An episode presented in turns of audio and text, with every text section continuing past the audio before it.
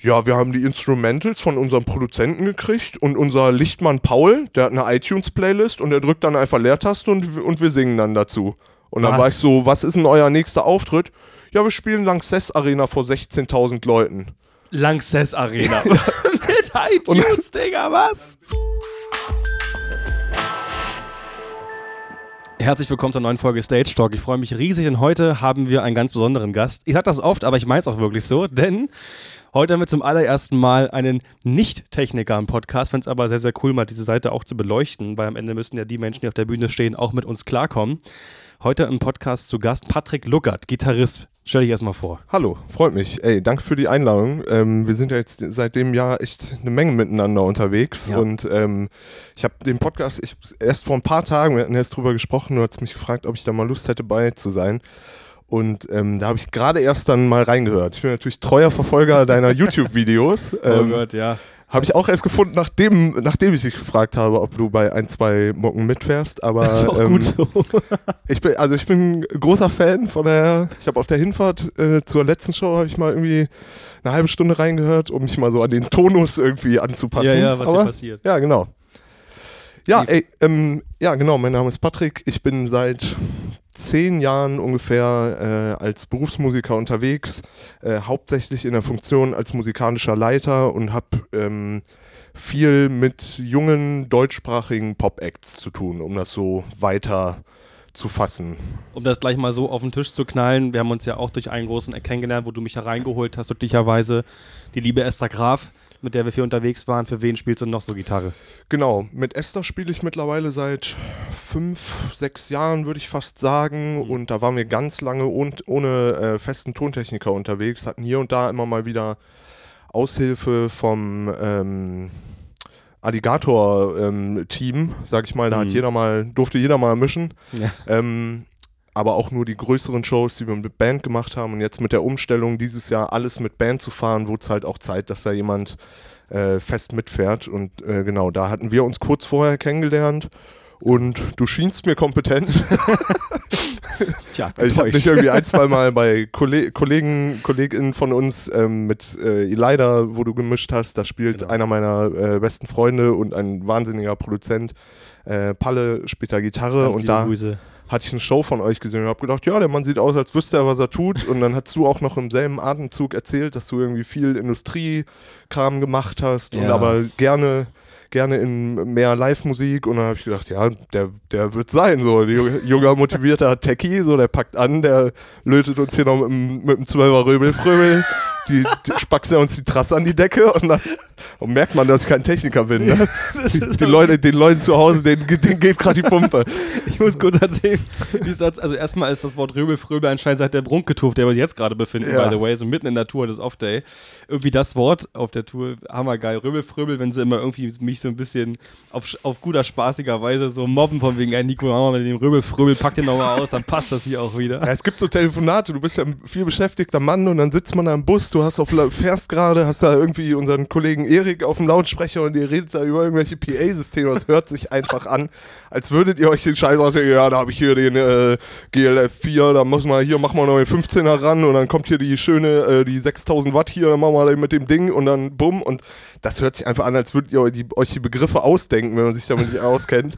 Und dann gibt es diesen Spot halt von Christian Ulm, wo der irgendwie auf so einer Autowerkstatt oder irgendwas steht und sagt, ja, ey, da muss man noch mit einem 18er Röbelfröbel dran, weil der ja auch keinen Plan hat. Und so fühle ich mich dann immer. Also war, ich muss das kurz einmal erzählen. Es war eine so witzige Situation für mich, deswegen habe ich dir auch gerne weitererzählt. Erik ähm, ist ja, wie die meisten wissen, technisch, technischer Leiter am Ritter Butzke Club in Berlin. Ähm, ein wunderschöner Club, wie ich finde. Und äh, Ja, da ging es da ging's um den neuen Floor. Und da ging es erstmal um, hey, erstmal Anlage reinbauen, erstmal, erstmal Demo und so weiter. Und habe mich halt gefragt nach einer Acoustics PA.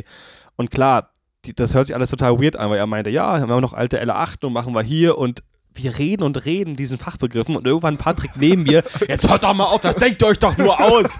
Das ist doch alles erfunden. Und das war einfach eine sehr witzige Situation. Fand Ja. ich aber schön. Aber so hat halt jeder, das ist hier wie dieser TikTok-Trend mit dem Roman Empire, mit diesem, wie oft denken Männer ans Römische Reich irgendwie. Und ich habe das Gefühl, das ist so euer Roman Empire. Ihr seid da irgendwie zu tief im Thema drin und so. Aber so ist das. Wenn ich auf, auf zwei, drei Gitarrenkollegen treffe, dann ist das, sind das ja keine anderen Gespräche. Ich weiß ja, wie das ist. Ja, nee, aber ich fand das trotzdem sehr, sehr witzig. Ähm, genau, um mal zum richtigen Thema zu kommen, was ich sehr interessant fand, und zwar ähm, einfach mal erfahrungsgemäß vom, vom Musiker zum Techniker-Podcast, die by the way auch von Menschen gehört werden, also unsere Folgen, die nicht in der Branche sind. Also es gibt tatsächlich einige mal Umfrage gemacht, die das hören, weil sie es halt irgendwie spannend finden, was im Hintergrund so passiert, deswegen muss es auch mal gar nicht zu technisch werden. Du warst gerade auf Asientour. Stimmt, ja. Ich war mit ähm, dem deutsch-amerikanischen Act, muss man ja sagen, äh, Chris James heißt der, ähm, war ich auf Asientour. Der Mann hatte ähm, glücklicherweise, oder also natürlich maximal verdienterweise, ich glaube, der hat irgendwie drei, vier, fünf, sieben Alben raus. Und ähm, ein Song ist auf dem chinesischen TikTok, chinesischen Spotify, ich weiß gar nicht so ganz genau. Ich glaube, er wusste am Anfang auch nicht ganz genau. Ist es irgendwie viral gegangen und wurde, war dann wirklich so ein Fernsehwerbung, so wie hier jeder den, den, den, den Fockjogger-Song aus der Krombacher Werbung irgendwie im Ohr hat. Ja, ja. So war das dann halt da mit, mit ihm nur halt in China. Und er ist da riesig geworden und da wurde er angefragt von einer Booking-Agentur, die ähm, ja, in Anführungszeichen Ausländer oder nee, äh, ausländische Künstler nach China holt. Und ähm, die haben ihn dann angefragt. Und ich glaube, viele Leute machen das nicht. Wir haben es dann auch gemerkt, weil da viel ähm, Vorlauf, äh, Organisationsstress ist mit Pässen, ewige PDF-Dokumente mit Ja. persönlichen und sensiblen äh, Daten, die man da irgendwie abgeben und teilen muss. Ähm, aber das haben wir alles durchlaufen und auch Songs und so, da musste man echt ein halbes Jahr vorher musste man die Setliste haben, da mussten Videos gedreht werden, wie wir aussehen, wenn wir das spielen. Äh, die, die Texte mussten echt so ein bisschen angepasst werden in Bezug auf ja, chinesische Innenpolitik mit ähm, Lyrics, die halt über ich glaube, es waren alles, was so sexuelle Inhalte, Gewalt, Drogen, Religion, so dieses ganze PG-13-Ding, so, das Ja. musste da alles so ein bisschen, dass man jetzt nicht so offensichtlich, was bei Chris jetzt eh nicht das Riesenproblem ist, weil der sehr süße, am englischsprachige Bedroom-Pop-Musik macht, ähm, war das eh nicht so der Big Deal. Deswegen konnten wir das spielen. Genau, und wir sind dann nach China geflogen und haben da sechs Konzerte in elf Tagen gespielt. Und es war eine wahnsinnige Erfahrung. Um das ganz kurz zu fassen, ohne jetzt hier anderthalb Stunden über China zu ähm, monologisieren, Ach, mach ruhig. ähm, war, war das ähm, ganz schön, äh, richtig toll und ganz tolle Eindrücke gesammelt, auch so an natürlich Off-Days oder Reisetagen, da kriegt man natürlich endlos Kultur mit als äh, reisender Musiker. Und es war auch ganz äh, furchtbar und ganz anstrengend. So, es ist halt die, Zugleich, ne? die Distanzen in China sind halt ein Wahnsinn und ähm, das ist wirklich, wenn man sich das auf europäische Verhältnisse ummünzt, dann spielt man heute eine Show in Berlin und dann fliegst du morgen nach Lissabon und dann fliegst du nach Schweden und dann geht's nochmal nach Italien und so, so jeden Tag eine Show und drei, vier Stunden Flüge und es war äh, wirklich schwierig, ähm, teilweise da noch mit den äußeren Umständen. Äh, gab einen riesen Taifun, als wir in, in Beijing gelandet sind. Wirklich? Das wusste ich gar ja. Show Krass. wurde drei Tage verschoben. Alles, alles, was Veranstaltungen waren, echt Bars haben zugemacht, Konzerte abgesagt, Sportveranstaltungen abgesagt, war wirklich so halber Lockdown, weil da ein riesen Taifun durchs Land ging. Da geht's denn so ab wie im Film oder was? Das ist ja, Ja, es war wirklich wie so, so ein bisschen Tsunami-mäßig. Es war wirklich so reißende Flüsse über die Straßen. Naja, ähm, hat äh, uns zum Glück dann nur die ersten zwei Tage betroffen. Unsere Show wurde nach hinten verschoben und dann haben wir da sechs schöne Konzerte gespielt. War eine ganz witzige Erfahrung. In China ist alles in einer, in einer Mall so. Da finden Leben, das Leben findet in einer Mall statt. Die haben halt so viel, da sind einfach so viele Menschen. Die können halt, die haben halt nicht die kleinen Boutiquen und hier mal ein Store dafür und da mal einer dafür. Das sind alles zehnstöckige Malls Mhm. und da ist dann, da, da findet dann das Leben statt. Ich meine, das ist ja auch, da ist ein Club wie eine Mall, also da hast du irgendwie verschiedene Geschäfte, Genau. verschiedene Floors sind irgendwie, ne? Genau, wir waren einen Abend weg und da war halt wirklich, das muss man sich einfach vorstellen, wie ein Einkaufszentrum und wo sonst links H&M und rechts ein Rewe drin und da hinten noch ein Optiker. Da ist dann jeder, ist dann links und rechts ein Club, da läuft Dubstep, da läuft Reggae, da hinten läuft Salsa, keine Ahnung, und so waren da die Clubs. Und auch die Clubs, in denen wir gespielt haben, die waren auch meistens im Untergeschoss von einer Mall. Also meistens so zweites, drittes UG. Aber praktisch, machst du auch Unterm keinen, nervst Eigentlich, ja, total keinen. smart. Ja, voll. Wir waren im August da und da ist in China, ich glaube, die kälteste Temperatur, die wir mitgekriegt haben, waren 28 Grad. Oh Gott, Also auch dauerhaft da- heiß. Da wird's, das ist halt tropisch, ne? Da wird's nicht, da, da, da gibt's keine Temperaturschwankungen. Das ist über Tag 35 Grad, über Nacht 28 Grad. Da ist einfach nur heiß. Das heißt, die klimatisieren auch alles ohne Ende. Ist so ein bisschen auch amerikanisch. Ich weiß nicht, ob es in China generell so ist, aber ist alles dermaßen klimatisiert. Dementsprechend ist es eigentlich gar nicht so eine blöde Idee, Clubs ins drittes UG zu bauen. Da gehst du niemandem mehr auf den Nerv, hast quasi keine, keine Sperrzeit und so. Ja, vor allem, wenn du sie auch nebeneinander baust und nicht dazwischen wie eine Wohngegend ist und so weiter. Total. Das, das macht ja voll Sinn einfach. Und wie China so ist, ist das auch eine, eine Kette oder irgendwie ein Franchise. Das waren die Mao Lifehouses. Die haben sich an sich schon unterschieden, so in ihrer, in der, in der technischen Ausstattung zum Beispiel auch, aber äh, an sich hat sich das angefühlt, als würde man so jedes Mal ungefähr in denselben Laden reinkommen. Und das ist war- dieselbe Hand drüber, ja klar. Genau, das hat mich, ich fand es eh total witzig. Du sitzt dann, kommst in Beijing in den, in den Laden rein und äh, die zeigen den Backstage und ich habe mich wirklich fast totgelacht. Ich hatte fast heimatliche Gefühle. Es war wirklich, es ist ganz egal, auf welch, also ich habe auch schon eine Amerika-Tour gespielt und war auch schon in Kasachstan ähm, spielen. Und äh, es ist wirklich egal, wo du auf der Welt bist. Backstage-Räume sehen einfach überall gleich aus. Das Ja, sind ne? Immer überall viele Aufkleber, viel Edding. dieselben eBay-Kleinanzeigen, ranzige Ja. 1-Euro-Couchen, die da mal irgendjemand reingestellt hat. Hier ein Kühlschrank, Neonleuchten, die flackern, alles ein bisschen siffig, aber auch, äh, ja, irgendwie, aber auch mit Charme irgendwie. irgendwie gemütlich. Da hatte ich wirklich heimatliche Gefühle, sobald ich da so ein Backstage und eine Bühne betreten habe. Da habe ich echt gedacht, ja, das.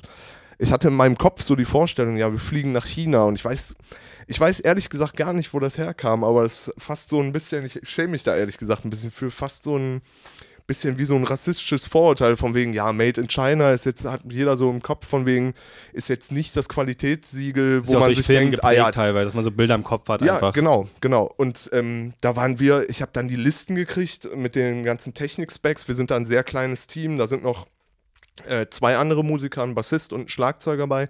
Unser Schlagzeuger ist auch Techniker beim WDR, also der hat auch ein technisches äh, Know- Know-how. Und unser Bassist ist Surflehrer und äh, Wie, wie random. Chris, Chris äh, selber ist ähm, ein, ein wahnsinniger Künstler, aber sehr pragmatisch, was seinen ganzen Technik-Kram angeht. Der macht einfach das, was für ihn funktioniert. Aber das ist jetzt niemand, der sich da wahnsinnig rein nerdet und deswegen hat er einfach die Listen weitergeschickt. Äh, Also auch pflegeleicht so zu. ja, schon. Das schon schon. Also Mhm. der, der weiß schon genau, was er möchte und so und wie er da hinkommt, aber an sich sind das immer sehr, ist sehr, ähm, ja, sehr straightforward Künstler. So. Das Mhm. ist jetzt keiner, der irgendwie noch ankommt und nach einem analogen Preamp für die China-Tour fragt oder ich weiß, weißt du, irgendwie Ja, so, schöner das, Wink. das, Ja, so. Sachen, das, das spielt da keine Rolle. Er ist so, Ja. ja, gib mir ein Mikro in die Hand, ich singe, die Leute finden das gut. Macht halt laut, wird schon passen irgendwie. Ungefähr so, ne? Mhm. Und deswegen, ich hatte im Vorfeld hatte ich echt so ein bisschen Schiss, dass wir da in China stehen und das einfach das alles nicht funktionieren kann. So. Das kann, also dass da irgendwie die Technik scheiße ist und die haben da irgendwie die, den, den letzten Müll weit gefehlt. Natürlich komplett überhebliche europäische Annahme. Ja. Wir haben in Shenzhen gespielt, das ist so das Silicon Valley von China. Und ähm, da wird der ganze Kram entwickelt und gebaut, der jetzt so Made in China irgendwie verkloppt wird. Ich kann sagen, die, haben ja da, die waren da besser ausgestattet als jeder Club, den ich in Deutschland jemals gesehen habe. Ich habe auch teilweise auf irgendwelchen Bildern gesehen, die hatten jetzt, ist ein bisschen nerdig, aber die hatten ja sogar D&B teilweise einfach Absolut, so ja, einfach ja. In, da in den Läden drin. Da also, standen irgendwelche riesen, was weiß ich, 48-Kanal Digico-Pulte und so. Die, die, das, also die, teurer Scheiß. die haben die total überheblich da hinzukommen und die denken und ich habe gedacht, Mhm. die machen das da auf dem 80er Jahre Ellen und Tief 32 Kanal Analog. Analogpult oder irgendwas. Kompletter Müll. Das war der, also wirklich jedes Mikro so aus, als hätten die das gerade aus der Verpackung geholt und so. Wie war das mit der Gitarre? Das fand ich auch sehr interessant. Du Ähm, hattest gesagt, dass die noch eine Gitarre so als Backline haben, die man hier wahrscheinlich niemals verleihen Ge- würde. Genau, genau, das war auch noch das Ding. Wir haben uns extra, ähm, weil das wir halt wussten, die Shows, das sind Distanzen, die kann man nicht mal eben irgendwie, das wäre auch nicht mit dem Liner gegangen oder so, ne? Einmal von Ja. Beijing nach Chengdu, das sind, keine Ahnung, 2.000, 3.000 Kilometer. Also da, Das musste fliegen. das muss man im Grunde fliegen. Dementsprechend habe ich jetzt nicht meine teuren Gitarren mitgenommen. Ähm, Und wir haben, ich habe es vorher mit Chris besprochen, wir haben uns da einfach wortwörtlich die billigsten Squire-Gitarren, die wir finden konnten, in lustigen Farben gekauft. Wie geil. Und das war dann so, ja, ey, wenn die nach einem Tag kaputt sind, kümmern wir uns dann drum. Aber mhm. bis dahin spielen wir jetzt erstmal mit denen und wird schon funktionieren. Und sind dann mit denen dahin geflogen, hatten aber unsere BA durchgeschickt und ähm, auf die BA halt auch geschrieben, dass wir Backup-Gitarren gerne hätten. für die, die nicht so aus der Branche sind, äh, Bühnenanweisungen. Ja, also genau, quasi. Also genau, ein Rider sozusagen. Genau, so ein Rider, womit wir kommen, was wir brauchen und alles. Das fertigt man denen vorher an und da haben die sehr religiös drauf geschaut, dass auch wirklich alles bis auf den letzten Stecker, bis aufs letzte Ding, haben wir da halt aufgeschrieben und es war auch wirklich alles immer da. Und die Backline-Firmen, äh, die dann Equipment stellen, die haben uns zum Beispiel, wir konnten ja auch kein Schlagzeug mitnehmen, das heißt, wir haben uns überall ein äh, Drumset einfach stellen lassen. Und ähm, da kam ja voll die krasse Gitarre irgendwie. Ne? Du wolltest nach einer Gitarre gefragt? genau dann packe ich da am ersten Tag die Gitarre aus und dann ist das wirklich, ich bin, ich bin wirklich für einen Gitarristen, bin ich wirklich kein Equipment-Gitarren-Nerd. So. Also es ist so geil, darüber zu reden, weil Aber alle wollen immer zu Patrick immer so, ja, ich habe hier so einen ja, Picker, ist mir den, egal, ich spiele einfach Gitarre. Ich habe so. hier den Bärnackel-Ding aktiv, EMG 85, sonst was in meiner Sur 3000. Ja, ja, wirklich so, ja, ist schön, ich nehme eine Gitarre in die Hand und wenn sich die gut spielt, dann freue ich mich und wenn nicht, dann drehe ich da nur dreimal dran und dann gucken wir mal, wird schon werden so. genau. Der Sound kommt jetzt auch nicht unbedingt, also bis auf Pickups kommt der Sound nicht aus der Gitarre, deswegen ist mir das egal. Ja, voll. Und ähm, genau, da stand man wirklich auf den Bühnen und die stellen uns da irgendwelche Custom Shop Vintage 60er Jahre Tee, Butterscotch Tele, die nicht mehr gebaut werden Reissue so. One Look irgendwas hin und ich guck, ich habe dann immer nachgeguckt, ja, was sind denn das für Gitarren und dann siehst du die auf Re Reverb in Amerika für 11.000 Dollar und so. Voll krass einfach. Und da ist zum Beispiel so, da so Sinnbild für Chris James, der steht da mit seiner 159 Euro Squire, steckt die andere, weil ich ihm dann gesagt habe, Alter, ich glaube, das ist eine richtig dolle Gitarre. Und der mhm. steckt die so an, spielt da einfach drauf. Ja, nee, ich glaube, ich nehme mal unsere, die spielt sich irgendwie netter. Aber wir, hat gestern auch funktioniert, brauche jetzt nicht. Wie geil, spielt sich irgendwie netter, ist das schön. ja also man, also man kann schon sagen, es gab, wie, wie du vorhin meintest, schon gewisse äh, Voraussetzungen, die man erfüllen musste, bevor man so eine Tour fährt. Aber habt ihr euch denn durch eben diese Gedanken, die ihr vorher hattet, wird es überhaupt so spielen? Haben die vernünftige Pulte, vernünftiges Equipment? Ja. Habt ihr euch irgendwie die Gedanken gemacht, dann das Set so klein wie möglich zu halten? Oder wart ihr so, ja komm, müssen wir irgendwie auch hinkriegen mit Full-Channel-Liste? Wir sind da mit dem kleinsten Setup hingefahren, was ich in den letzten zehn Jahren ähm, hatte. Das war nämlich ein, ein halbes, also ein HE, halbes. Ähm, ah, neuneinhalb Zoll, neuneinhalb Zoll, genau. Halbe Einheit, mhm. ein Play-Audio mit zehn Kanälen für die Playbacks. Ja. Haben uns unser In-Ear da stellen lassen, hatten ein bisschen unsere Kabel für bis, bis zur Bühnenkante quasi, hatten wir mit und alles mhm. andere war örtlich. Und das war, hat im Grunde an sich gut funktioniert. Das einzige Problem war halt wirklich generell in China, aber äh, wenn man da arbeiten muss, nochmal deutlich auffälliger ist halt Kommunikation. Äh, die brauchen halt Englisch nicht, weil. Das war die größte Hürde irgendwie auch, ne? Absolut. Äh, es gibt eine Milliarde Chinesen und die, wozu sollen die Englisch sprechen? Die können ja schon Chinesisch. So, oder Mandarin ja, ja, voll. Ja. Und ähm, die hatten das örtlich, hatten die es immer so, dass es einen FOH-Typen gab, der auch unser Monitor gemacht hat. Das ist eigentlich das größte Problem. Der FOH an sich, Stimmt, ja. im Grunde ja nicht mir egal, aber kriege krieg ich ja nur partiell mit, was der Mann mhm. macht. Aber Monitor ist dann schon, der, wenn man dann nicht mit den Leuten kommunizieren kann, weil die, die nicht verstehen und auch Basic-Begriffe nicht so richtig äh, gecheckt haben, war wirklich schwierig. Und dann hatten die noch einen auf der Bühne und das war meistens der, der so ein bisschen besser Englisch sprechen konnte. Und dem hat man dann seine Anweisung gegeben und er hat das auf Chinesisch dann an den FOH, MOH äh, Aber immer über drei Ecken halt. Es dauert dementsprechend lange, ne? Wir hatten da endlose Soundchecks. Wirklich endlos. Also oh teilweise Gott, wirklich, ich ähm, komme gleich dazu. Ähm, wir hatten eine Show in Shanghai. Das war schon die fünfte oder sechste Show. Wir hatten auch, hier und da hatten wir auch mal Glück, hatten einen super, ich glaube, so einen 18-jährigen thailändischen Tontechniker. Der hat es zum Beispiel in einer halben, dreiviertel Stunde waren wir da fertig. Der war auch Englisch fit, hast du gesagt, ne? Genau, der konnte ja. auch sehr gut Englisch und dann funktioniert es, aber mit vielen anderen, so in, in der Hälfte der äh, Shows war es auf jeden Fall so, dass man wirklich da stand und wirklich gezeigt hat, Beltpack 3, Gitarre hoch und so und hat auf Mit alles Fingern gezeigt. So. Wirklich, wenn es um Drums ging und du wolltest, dass die Kick lauter ist, dann war es wirklich so, Ricky, spiel mal die Kick und dann hast du dem gesagt, das da hoch, das lauter oh bei Gott. mir. So, das war wirklich, äh, ja, die haben uns nicht verstanden, wir haben die ja. nicht verstanden. ähm, bei der vorletzten Show in Shanghai war es so, das habe ich erst nachher mitgekriegt, da hat uns der, der eins, der war auch alleine da, der einzige Techie da, hatte zwei Tage vorher in dem Laden angefangen, kannte das Pult nicht Nummer. und hat Mhm. kein Wort, der wusste, wenn, wenn ich Keyboard gesagt habe, wusste der nicht, wovon ich spreche. Gitarre, Drums, Kickdrum, keine Ahnung. Der wusste nicht, wovon ich spreche. Oh Gott, scheiße. Und wir standen zweieinhalb Stunden beim Soundcheck und wir hatten noch so 45 Minuten bis Doors. Und dann bin ich halt dahin gegangen und habe unserer Promoterin, die, sich, die uns die ganze Tour betreut hat, habe ich dann gesagt, ey, ich, also wir sind so mit ein bisschen mit dem Latein am Ende.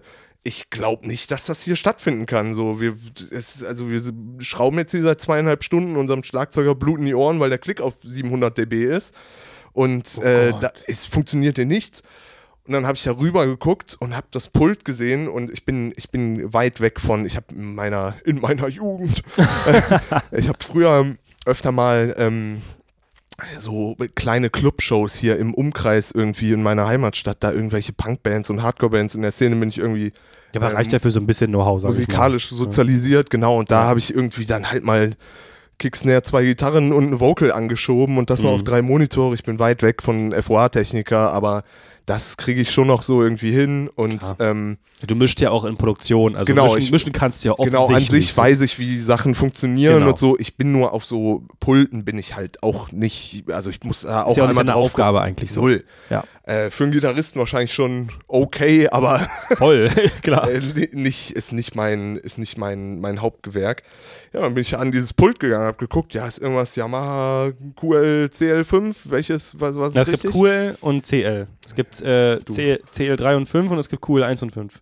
Ja, dann weiß ich nicht mehr. Es war eine 5 Wahrscheinlich- fünf am wahrscheinlich Ende und er war halt so ein Yamaha Digitalpult da und hab mich da hingestellt, hab gedacht, ja komm, das machst du jetzt selber. Mhm. Und hab dem, hab unserer Promoterin gesagt, die soll dem Typen auf, Engl auf äh, Chinesisch sagen, dass der da weggehen soll und Ja. ich jetzt die Show mische.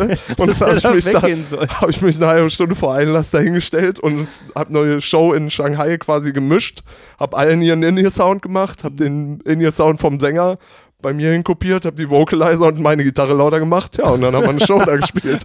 Und da meintest du wie noch so, das nicht anfassen. Ja, ich habe ihm dann so VCAs gebaut, wo ich, wo ich ihm drauf, wo ich dann wirklich Symbole drunter gemalt habe, damit Ja, er halt auch checkt, das hier ist der, der Mann hier, der mit dem Bass in der Hand ist der hier. Ist dass der er am Ende Regler. nur noch Oh laut und leiser machen konnte. Irgendwie ein Knopf für Backing Tracks, ein Knopf für Vocal, ein Knopf für jedes Instrument. Ja, und dann haben wir da die Show vor 1200 Leuten gespielt oder so. mit so einem gebastelten Mixpower. Ja. Ach, Scheiße. Das sind halt die Momente, glaube ich, dann halt den, den anstrengenden Teil einnehmen, die du vorher, von denen du vorher gesprochen hast. Ja, das ist, sind halt ewige Tage so. Du, also Ja. es ist ja nicht normal. Guck mal, wir im Sommer, wir spielen ja teilweise, wir, also wir sind natürlich jetzt gut eingespielt, weil wir dieses Jahr schon 50, 60 Shows oder ja, so haben gemacht viele haben. Shows schon gespielt zusammen, ja. Und ähm, da weiß natürlich, da sitzt jeder Handgriff. Du hast in der Prep irgendwie auf jedem Kabel steht, wo das hinkommt. So jeder weiß da, unser Schlagzeuger weiß, was er zu tun hat. Ich weiß, was ich zu tun habe. Na, vor allem ist noch pflegeleicht. Leute, müsst ihr wissen, dass ähm, anfangs ich dachte, weil es einfach meistens so ist, dass ich gerne noch einen, jemanden hätte, der für Monitorplatz.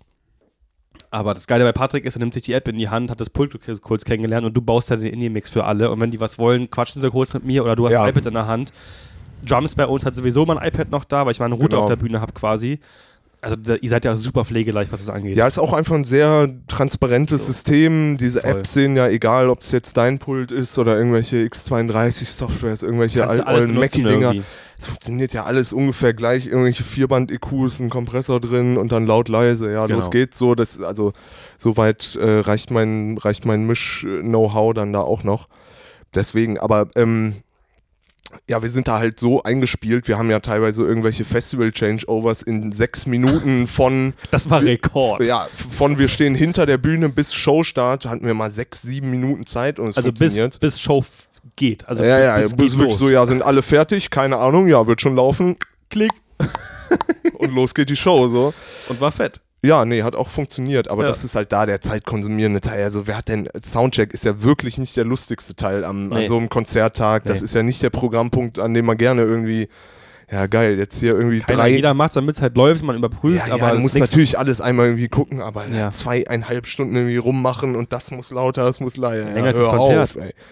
Ja, genau. Wie lange machen, also nur mal, wenn, wenn wir auf Tour waren, jetzt egal ob Esther oder Brunke, Soundcheck vielleicht so maximal 20 Minuten, wenn Ja, überhaupt. Wenn wir, wenn wir Spaß haben, spielen wir vier Songs, aber genau, aber das sonst wird ja so, auch von Tourtag zu Tourtag immer weniger. Ja. Ne? Da, Fahrt ich so durch, durchs Talkback, ja, passt, oder? Ja, ja, Ja. okay, cool, essen. So, zack, fertig, Show geht los. ja, ist ja hier jetzt auch auf der Tour, auf der wir uns gerade befinden, ist ja auch eine sehr pflegeleichte Truppe. Komplett. Yannick ist ja auch wirklich ein sehr 360-Grad-Musiker, so, der mischt und produziert seinen eigenen Kram, der spielt Gitarre, Klavier, singt, sonst was. Der hat technisches Know-how, unser Drummer ist wirklich der pflegeleichteste Drummer, mit dem ich je zusammengespielt habe. Ja, ja, voll. Ich glaube, der hat vor einer Woche die letzte In-Ear-Änderung gehabt und ansonsten sitzt er und kloppt, und, und kloppt, ihn. kloppt ja. den Kram durch so. Ja, also das ist, ähm, ist schon auch nette Truppe hier. Das funktioniert schon komplett. Ähm, genau, und dann hast du ja, also du hast ja angefangen, oder ich weiß nicht, zumindest war das einer, glaube ich, der Acts, die du sehr lange betreut hast. Ich fand diesen Namen sehr witzig, wie das damals genannt wurde in America, Dilochis. Dilochis. ja, mit Wie ist es mit denen passiert? Was Ja, mit den, mit den Lochis habe ich tatsächlich sehr lange und immer noch, immer noch während. Ich äh, betreue auch immer noch das neue Projekt, das neue Bandprojekt von denen ähm, seit zwei Jahren wieder als MD. da? Dann Hero quasi, ne? Hero, Oder? genau. Und äh, vorher lange Zeit die Lochis, äh, große, weiß gar nicht, ob man die noch oder ob die Leute aus, äh, die ZuhörerInnen das jetzt hier noch kennen. Die meisten schon. Die sind noch aus der YouTube-Zeit, wo wir auch herkommen. Man kennt die von YouTube damals. Genau, ja, im Grunde halt, äh, im Grunde ja YouTuber, wurde dann Ja. ham- äh, mittlerweile natürlich überhaupt nicht mehr, haben seit fünf Jahren kein, kein YouTube-Video mehr gemacht, so, haben damit gar nichts mehr zu tun, im Grunde mittlerweile Vollzeitmusiker. Ja. Und ähm, ja, die habe ich über wirklich, wie das in der Branche so läuft, ne? Das ist ja alles nur irgendwie Kontakte, einer kennt einen, der einen kennt und so. Ähm, ich habe damals Musikproduktion und äh, Jazzgitarre in Berlin studiert und hatte einen Studienkollegen, der in einem Studio äh, in Berlin gearbeitet hat, bei den Bee Gees. Das What? sind, das sind recht bekannte Produzer ist ein Produzententeam, sind vier ähm, Männer, die wirklich, also ja, jeder, der den Namen nicht kennt, ihr habt schon mal einen Song von denen gehört, die die, die, gemacht haben. Safe, Also wahrscheinlich. das ist riesig, irgendwas, Lena Meyer-Landrut, Namika, Curse, Megalo. Curse Da- hatte ich damals als Thema, wie cool. endlos, endlos längere Liste. Das Ja. waren nur die paar, die ich jetzt in der Zeit halt mitgekriegt hatte. Und ähm, mein Studienkollege hat, war da Praktikant und der war Pianist und die Bee Gees sind äh, wahnsinnige Produzenten. Ähm, aber ähm, Kilian hieß mein Studienkollege, ist ein Riesenpianist und da ging es dann immer so ein bisschen darum, er, wir sind dann nach der Uni, ist er da immer hingefahren, er war gerade bei seiner Freundin rausgeflogen und hat bei mir in, in meinem 8 Quadratmeter WG-Zimmer gepennt. An Studienzeiten halt und ähm, ja, habe ich gedacht, ja, der kommt heute Nacht eh wieder um vier nach Hause, ja, dann gehe ich halt mit ins Studio irgendwie. Und dann war ich öfter mal da. Und immer wenn es so um echte Instrumente einspielen ging, haben das, äh, Kili hat halt ähm, Klavier gespielt Ja. und ich habe mal so ein bisschen Gitarre hier und da gespielt. Oder irgendwelche Drums äh, editiert oder so, die die echt aufgenommen haben. Und ähm, da haben wir dann mit einer Künstlerin zusammengearbeitet, die heißt Maler Blumenblatt. Mhm. Und äh, der Mann von ihr hat ein Plattenlabel.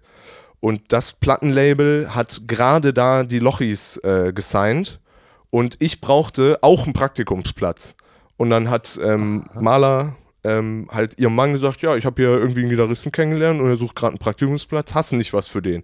Und dann hat mich War Jan... das nicht die Nummer, wo die einfach dann so irgendwie hingelaufen sind und dann hat, hat er die da irgendwie, ja, nee, ist doch cool, was er da macht, gesigned. Ist das die Brücke? Ja, nicht so ganz. Nee, Ah, nee, nee. ähnlich, okay, egal. da, Vergiss da es, ging, vergiss das war schon Vorlauf. So ein Lochi-Signing ist schon, war schon damals ein ganz großer Deal, auch für so YouTube-Musiker, die einen Plattenvertrag und so. Das war damals noch nicht so üblich. Das war 2005 an, ja, oder Anfang 2016 war, die das. Zeit, so, ja. Es war, da hat noch nicht jeder YouTuber Musik gemacht. So, Mhm. Vor allem nicht eigene Musik, gab immer wieder irgendwelche Leute mit Covern und so. Ja. Aber ähm, genau, und da habe ich dann quasi das Praktikum bei dem Plattenlabel gemacht und in meiner zweiten Woche ähm, hat mich dann Jan, äh, dem das Label gehörte, hat dann gesagt, ja, ich habe hier zwei so Jungs und ich weiß, du kannst Gitarre spielen, ich weiß, du kannst Auto fahren, die sind jetzt auf Radio-Promotour. Go for it. Viel Spaß, fahr mal mit den Jungs zwei Wochen rum. Ja, dann habe ich die Jungs irgendwie kennengelernt und bin mit den zwei Wochen durch pro Tag, ich würde sagen, vier oder fünf Radiosender gefahren, waren wirklich so 10, 12 Stunden Tage. Zwischen 8 und 8 waren wir einfach unterwegs, gefahren, gespielt, gefahren, gespielt. Ach du Und Scheiße. dann sind wir halt viel abgehangen und irgendwie dann so zwei, drei Tage vor, vor Ende von diesem, von der, von der ganzen Nummer, habe ich sie gefragt, sag mal, wie machten ihr das? Wir hatten das denn vor, live zu machen. Und Mhm. die hatten da ganz wenige Konzerte gespielt und viel so Video-Days, so YouTuber-Festival-Kram. Und ähm, habt ihr halt gefragt, ja, wie, wie ist denn gerade so euer Live-Setup? So, habt ihr eine Band und wie, wer macht das bei euch Mhm. und alles, weil mich das irgendwie interessiert hat. Ich war ja auch noch frisch in dem, in dem Game. Das ist ja, Ja, irgendwie acht, acht Jahre her oder so. Und ähm, dann haben die gesagt, ja, wir haben die Instrumentals von unserem Produzenten gekriegt und unser Lichtmann Paul, der hat eine iTunes-Playlist und der drückt dann einfach Leertaste und, und wir singen dann dazu. Und dann Was? war ich so, was ist denn euer nächster Auftritt? Ja, wir spielen Lanxess Arena vor 16.000 Leuten. Lanxess Arena. Mit iTunes, Digga, was? Und dann bin ich zu, sind wir von der Tour wiedergekommen und da habe ich gesagt, sag mal, Jan, ich hätte so eine Idee dafür und ich hätte Spaß dran, mal Lanxess Arena zu spielen. Lass mal nicht iTunes. Kannst du mal den Manager fragen, ob der mir die irgendwie wahnsinnig beschäftigte Typen zu der Zeit, also jetzt auch noch, aber zu der Zeit hardest working man in Show Business, wirklich. Und habe gefragt, ja, kannst du mir die da mal irgendwie drei Tage freiräumen? Ich, ich mache hier auf eigene Kosten, stelle ich hier die Band zusammen. Die hatten noch einen äh, Pianisten, der damals so immer diese Cover, äh, Remakes, Soundalikes für die gebaut hat, dass die dann Okay. da ihre neuen Texte über so verstehe. ähnlich so klingendes quasi. und Quasi sowas. genau Mhm. das. Und der ist, war, ein, war ein super Pianist, null Live-Erfahrung, aber der musste dabei sein. Ich habe noch den alten äh, Schlagzeuger aus meiner Indie-Band gefragt, weil ich dachte, ja gut, der ist Erzieher, da ist für, für zwei so für zwei so 16-Jährige ist das gut, so einen dabei zu haben. Den auch gefragt und dann haben wir da uns irgendwie ein halbes Set reingelernt und haben dann die Jungs eingeladen und das Management eingeladen und äh, haben denen das vorgespielt und dann kam der Manager eine Woche später, hat mich angerufen und war so, ja, hör mal, wir machen das, ihr habt den Job so. Spielt, ihr, ähm, ihr spielt ab jetzt mit den Jungs, äh, wir setzen hier was auf und ähm, in drei Wochen Lanxess Arena 16.000 Leute, wir haben eine Stunde 20 Zeit. Und dann habe ich, hab ich angefangen. Ich war zu der Zeit, ich, äh, bin ich noch umgezogen, habe zwei Wochen lang bei Freunden auf der Couch geschlafen bin mit meinen sechs Gitarren und äh, zwei Blumentöpfen noch irgendwie zu Freunden auf die Couch geschoben und habe dann da das, das Lochi-Set äh, für die Lanxess Arena zusammengeschraubt. Ganz verrückte Phase. Eh, Ganz verrückt war. Gute Referenz. Das war halt so gut. Egal, kleiner, kleiner Insider. Ja, aber toll, to- also tolle Jungs, wahnsinnige Zeit, Riesenkonzerte gespielt. Wie gesagt, auch einmal wurden wir ähm, vom Goethe-Institut nach Amerika auf Tour eingeladen, haben irgendwie sieben oder acht Shows in Amerika gespielt, Hm. mit einem viel engeren, getakteteren Zeitplan, als wir jetzt in China hatten zum Beispiel. Aber es war eine wahnsinnige Erfahrung, so Riesenshows Hast du viel mit denen gemacht einfach, ne? Also heute sogar noch. Sogar Fernsehgarten war dabei und so weiter. End, endlos im Fernsehgarten, TV, Kika, RTL, Chacho, also alles, alles haben die damals da gemacht. könnt ihr überall Patrick Mac- sehen. McDonalds-Werbung, Sparkassenwerbung, sonst, also da war alles, da war alles bei. Voll krass. Es Sogar war- noch mit dem langen Bart, ne? Ja, Damals. da war noch der lange Bart. Da war noch der lange Bart. Jetzt muss ich, muss ich gucken hier drüber. hat, aber, hat aber auch seinen Charme. Ich habe ja, ich hab mal, hab mal einen von den beiden, ist mir sehr unangenehm, ich weiß ja nicht mehr, wen äh, von den Lochmännern getroffen. Das war sogar oh, Ende letzten Jahres, oder Anfang diesen Jahres, gab es mal ein Shure-Event. Da, wo wir geprobt haben bei Noisy Rooms im R, auf dem RW-Gelände. Ja, da hatten die mal ihr Büro eine Zeit lang. Vielleicht Ach so. liefen die da zufällig rum. Die Ja, haben das- eine eigene war- war, Agentur, glaub ich- wo ihr Büro ist. Das war, da glaube ich, geplant, weil da war so ein Shure-Event, irgendwie irgendein Release halt für, für eine Funkstrecke, dann war ich auch eingeladen Ja, von du, Marco. PSM 1000 kriegt man, ist schwer ranzukommen. Da kommt Heiko Lochmann nochmal persönlich und fragt bei Genau. Schwa- genau. Ja, bei mir müsste er sich Das sind PSM 100 Geschäftsleute. geben. Das sind Geschäftsleute. Ja, ja, knallhart. Du, ey, kriegst keine PSM, kannst vergessen. Ah, ist ein anderes Thema. Das ist gerade wirklich, Leute, wenn ich gerade, es ist Goldstaub. Dieses, dieses Material ist Goldstaub. Nee, das war so ein, so ein Show-Event, wo auch ähm, hier Sam MPNG äh, dabei war, hat Bass gespielt und eine Schlagzeugerin. weiß nicht, wo sie herkam. Nee, Australien war es nicht. Aber ja, egal. Wir haben dann irgendwie gespielt und es war von schon ein Event. Der war auch kurz da. Haben uns kurz unterhalten, weil Philipp Scholz ihn wohl auch kennt und der macht ja die. Du kennst ja auch Philipp Scholz. Macht, War damals bei dem Label Azubi, wo ich Praktikant war. ach, guck an. Ja, daher, Es ist, da kommt es ist die jedes Mal Brücke. krass, wie sich die Kreise schließen, ne? Ja, das ist, das ich finde es wirklich absurd. Man denkt, das sind viele Leute irgendwie nicht am Ende. so groß. Also klar, gibt es viele Leute, aber so groß ist die Branche auch nicht. Ne? nee. Also, Also das ist ja, habe ich, hab, hab ich damals schon gemerkt, als es dann irgendwie hieß, als mir Erik immer von Pablo erzählt hat und so weiter. ja. Ich so, Pablo, Pablo, ja, okay. Irgend, dann, der macht Monitor übrigens bei Nihat Schuber und, und äh, FOH bei Anais und Pablo so. Turati, super Mischer, mit dem habe ich auch Übel. zusammen studiert zum Genau, Beispiel. da wollte ich ja. gerade raus, raus, raus, raus zurück und das habe ich, hab ich ihn getroffen, mal kennengelernt, hat der Kreis geschlossen, weil er hat von mir gehört über Eri, ich von ihm. Und dann haben wir uns auf dem Golden Leaves getroffen und dann hat Pat Patrick da. Ich so, hä, warum kennt ihr euch denn auf einmal? Ja, wir Ja. haben zusammen studiert. Ich so, was ist denn hier los? Ja, ja, es ist irgendwie ein kleiner Kreis. Aber es ist witzig, dass man immer wieder äh, Leute so, ich war in einer relativ kleinen Uni, dass da so die Hälfte von denen echt kleben geblieben ist und jetzt echt also in echt guten Positionen irgendwie stattfindet. Ne? Total. Auch, auch Chris zum Beispiel, Chris Plaschke, auch Wahnsinns-FOH-Mann, auch bei Nina zum Beispiel Wir FOH. haben viel geschrieben, haben uns noch nie getroffen. Ja, ehrlich, okay, ja. Ja. Das habe ich mit Gitarrenkollegen. Es gibt einen Mann Ey. Berz zum Beispiel, den habe ich in meinem Leben zweimal gesehen. Der spielt überall da, wo ich nicht spiele. Hat mal erzählt, stimmt. Ja, das ist der, ich, der muss nicht da sein, da wo ich bin und ich muss Ja, nicht ja. da sein, wo er ist. so ja. sind die Rollen verteilt. ja, genau. Nee, es, war, es gab mal, muss ich kurz erzählen, es gab mal so einen richtigen Cringe-Moment. Ähm, das war auf Lollapalooza letztes Jahr. Das ist, oh Gott, das ist erst ein Jahr her, das ist so unangenehm. Ähm, ich hatte über eine Freundin ein Freiticket geschenkt bekommen für den, für den, für den Sonntag, weil Mhm. er hat damals hat Lolla irgendwie rausgeschmissen, weil nicht genug Menschen da waren, meinten, hey, wir gehen ein paar Freitickets raus. Ja. Sie mich gefragt, hey, willst du kommen? Ich so, super gerne. Also über Herwig noch ihren Freund. Sind wir da hingelaufen und sie meinte, Nico, ich muss unbedingt zu Nihat Schuber. Ich so, zu wen? Zu Nihat Schuber, kennst du den nicht? Nee, keine Ahnung, wer das ist. So, ist er voll an mir vorbeigelaufen. Aber damals auch Billie Eilish kannte ich auch voll spät erst. Ja, du hörst ja auch nur 17 Mal das Sleep Token Album. das ist aber auch geil. Type Me Back to Eden müsst ihr mal hören. Auf jeden Fall, Nihat Schuber, ja, keine Ahnung, komm, gehst du mal hin. Sie fängt da irgendwie an mit Wildberry Lele, ist so, hm. Ja, weiß ich nicht, ist so Splash-Kram, irgendwie nicht so meins. Hat sie noch mehr gespielt und auch nie allein. Ich war so, hm, ich finde es ja ehrlich gesagt doch ganz geil. ja, ja. Hat mir dann doch, doch schnell, muss ich wirklich sagen, sehr gefallen, die Musik. Und ähm, ich bin so jemand, das passiert nicht oft, aber es ist schon, ja doch, doch, kommt öfter vor. Wenn ich auf Konzerten bin, auch damals bei Alice Merton zum Beispiel, Mhm. ähm, und ich denke mir, Alter, der FOH-Mix, weil mir ist das einfach wichtig, war richtig gut. Geh doch mal hin, sag ihm das Codes, freut er sich. Weil ich finde das einfach eine coole Arbeit. So. Klar, klar. Es, ey, es ist ja wichtig, also ich, um da kurz äh, einmal zwischenzugreifen, ich finde es die ei- eigentlich die wichtigste Position am Abend.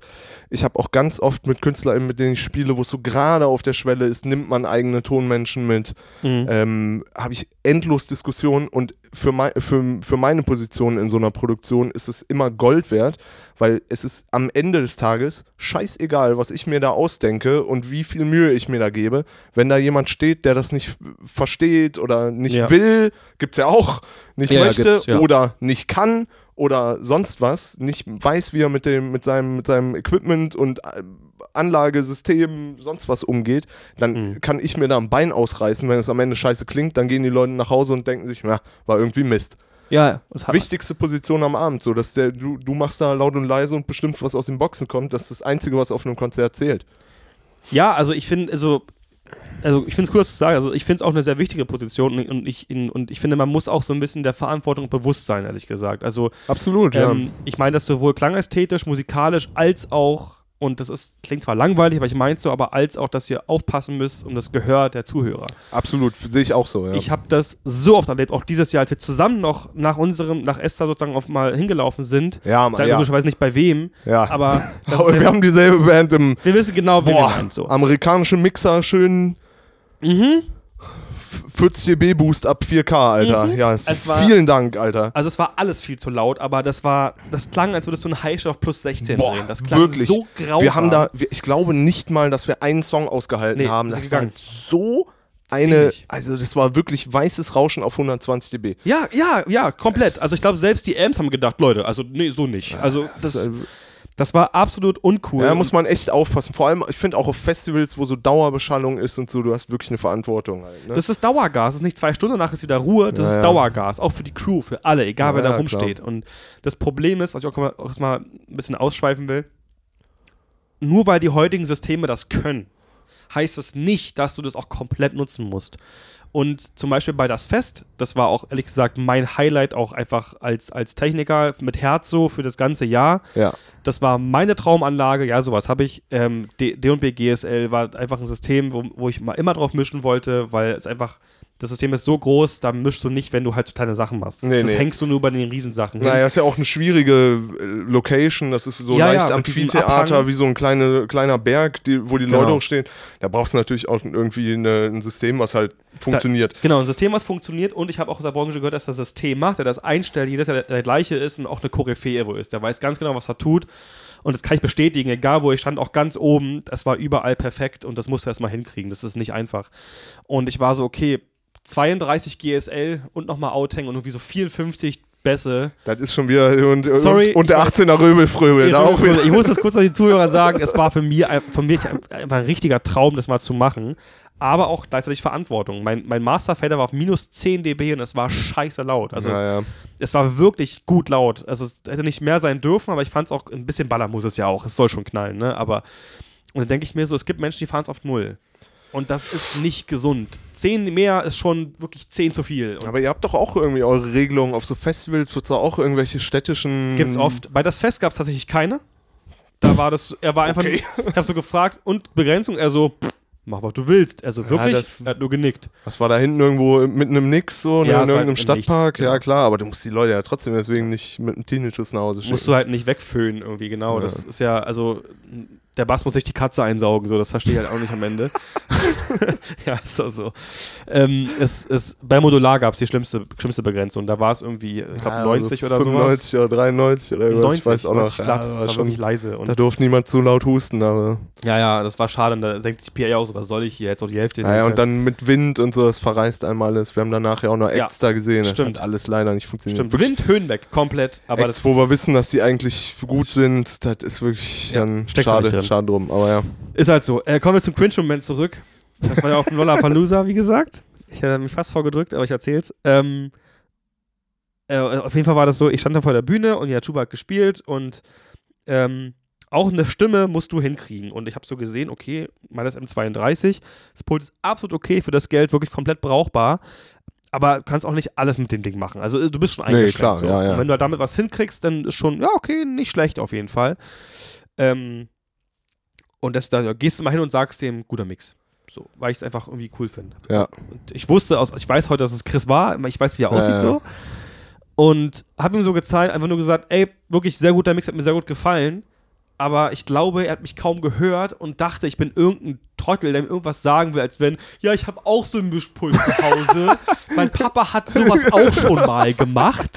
Kennst du die Menschen so? Und Ja, ich ja, glaube, so- aus seinem Blick habe ich gelesen, dass er genau dachte, dass ich sowas gesagt habe, dass ich so ein Mensch war, weißt du? Einfach nur gesagt von wegen, ey, ich fand den Mix richtig geil, coole Arbeit, so nach Motto, weißt du? Ja. Und wollte wieder abhauen. Dachte, okay, hab mich nicht gehört, warst du noch einen Moment?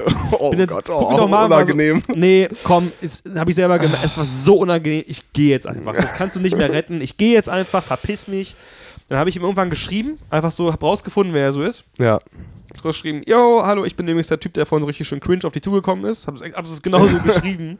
ja, aber Chris Und ist ein netter Kerl. Total, habe ich auch sofort gemerkt. Aber trotzdem, ich, mir war das so unangenehm. Ich wollte das nicht so stehen lassen. Du? Ich wollte das nicht so stehen Machst dir lassen. da die Platte, das ist, ihr sitzt so alle im selben Boot. Ja, klar, Die Techies seid auch irgendwie ein Schlagmensch. Ja, aber so. weißt du nicht, zu der Zeit habe ich noch Industriescheiße gemacht. Das darfst du nicht vergessen. Ja, also ich habe schon schon FOH natürlich. gemacht, aber so maximal einmal im Jahr vielleicht 1000 Leute, sonst so 200, 300 Leute, Ah, wenn es ja, okay. hochkommt. Mehr, mehr war das nicht. Ähm, ich habe halt aber immerhin damals durch vier- 40 Shows Jazzradio einfach so ein bisschen gelernt, man mischt so. Also für mich. ja, ja, So, klar. so habe ich es gelernt am Ende. klar. Aber äh, ja, es war aber nie, nie was Großes. Und, deswegen war ich auch einfach nicht an der Position, wo ich dachte, ja komm, ist egal. Deswegen Ja, war ich ja, so. verstehe schon. Weißt du, ich meine, ja, wenn man unangenehm. bist ja auch dabei, irgendwie gerade echt irgendwie so einen, so einen Namen zu machen und jetzt kommen ja auch irgendwie Ja. immer mal wieder andere Leute auf dich zu und so. Da ist natürlich, Genau. da will man nicht mit, mit Chris zum Beispiel oder einem Pablo oder so einen schlechten Eindruck hinterlassen. mit dem, der Deutsch, schon. eine Deutschlands größten Acts mischt, irgendwie in einem schlechten Hinterkopf stehen. so. da willst du einfach bei nicht. Den, bei den beiden, das sind die netten Menschen. Da Total, ja komplett. Mit Pablo bin ich auch cool. Die haben mich einmal halt bei Anais getroffen, aus Zufall. Da haben wir uns vorher kurz mal gesehen. Ähm, und dann habe ich da System gemacht, ganz kleine Anlage Anais für Spotify, Mini-Event im, im, im Treehouse. Auch auf dem schön, ja. RW. Und da haben wir uns dann mal richtig kennengelernt und gemerkt, ja, okay, das vibet irgendwie. Ja. Ähm, aber das war, das war super. Ich habe ihm geschrieben, irgendwie, da, ah, voll uncool und äh, wollte eigentlich nur fragen, äh, eigentlich nur sagen, dass du einen coolen Mix gemacht hast und so. Und dann hat er auch sofort geantwortet, ey Nico, alles cool. Und dann war ich so, oh, zum Glück, Stein vom Ja. Herzen gefallen, alles okay, du bist nicht der größte Volltrottel auf diesem Planeten, alles in Ordnung.